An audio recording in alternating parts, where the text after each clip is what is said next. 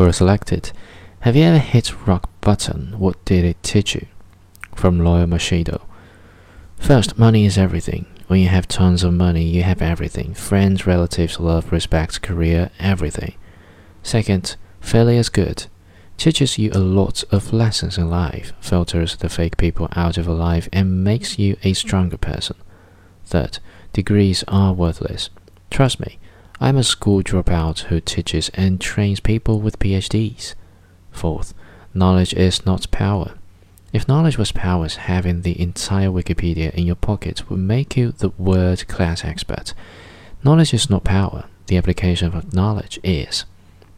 Fifth, God delusion.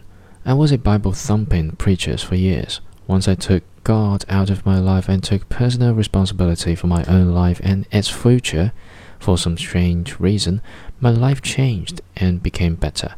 So even if you want to continue believing in God, go ahead, but take personal responsibility for it.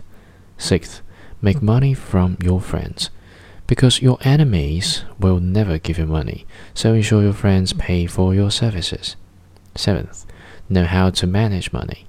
I wish this was the only lesson they taught in all the schools and colleges. Life would be so much better. Eighth, bullshit works.